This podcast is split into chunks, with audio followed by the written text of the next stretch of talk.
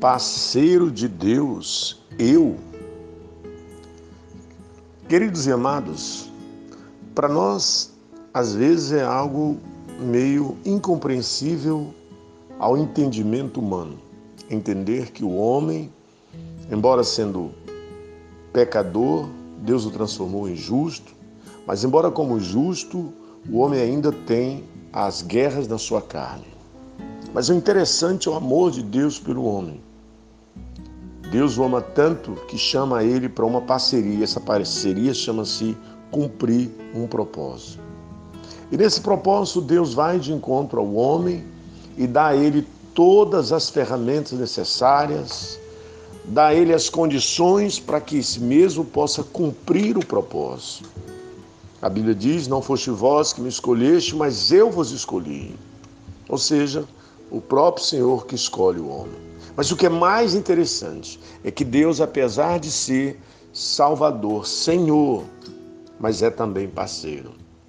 E o parceiro nunca força aquele que vai com ele. Aquele que vai com ele é livre, tem escolhas. É o que nós chamamos de livre-arbítrio. O homem é convidado para andar com ele, para cumprir o propósito. Infelizmente, muitos e muitos homens de Deus abrem mão dessa parceria. A Bíblia narra alguns deles, como Esaú, que trocou a parceria com Deus, o que Deus tinha para ele, por um prato de lentilhas. Ou também o rei Saul, que Deus deu a ele ao trono, uma parceria de colocá-lo no trono. O trono de Israel era dele, mas um dia ele resolveu deixar as suas emoções controlar a sua vida. São muitos e muitos homens. Talvez Judas, nós poderíamos usar Judas que teve a oportunidade de ter uma vida brilhante, esteve contado entre os, os homens doze do Senhor. Mas infelizmente trocou o propósito de Deus por algumas moedas que foram lhe dadas. Queridos e amados irmãos, a vontade de Deus é que nós viemos a cumprir esse propósito. O que eu estou lhe dizendo nesse dia que há um propósito para você. Você é convidado por Deus para ter uma parceria com o Senhor nesse cumprimento do propósito. Esse propósito, na verdade, não é você se casar, não é você ter um bom emprego, não é você ter bens materiais, não é isso. É um propósito para o reino de Deus. Ou seja, a expansão, a grande comissão, a alcançar mais pessoas para o reino de Deus. Não há coisa que alegra mais o Senhor do que nós alcançarmos pessoas para seu reino. Então, queridos e amados irmãos, esse é o cumprimento do propósito hoje. A Bíblia diz que com isso irá nos transformar, seremos reis, porque Ele é Rei dos Reis e nós seremos reis. Reis para reinar, reinar à frente de nações. Mas para isso precisamos cumprir o nosso propósito.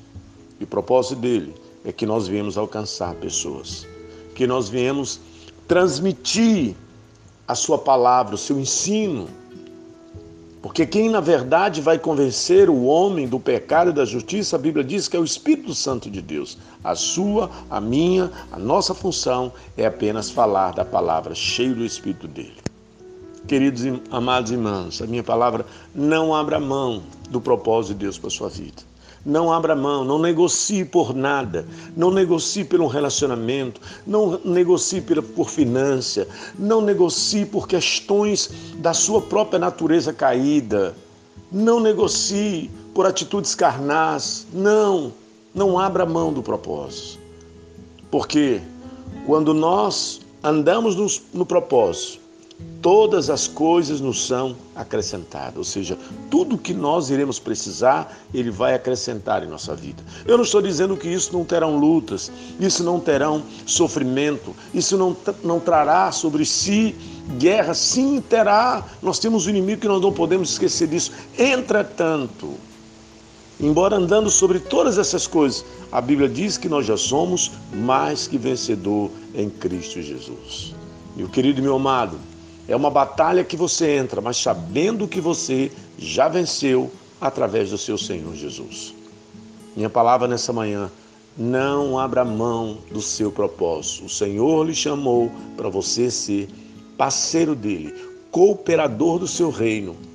Isso não tem privilégio maior aqui na terra do que esse, ser cooperador do reino de Deus aqui na terra. Que Deus te abençoe em nome de Jesus. Thank you.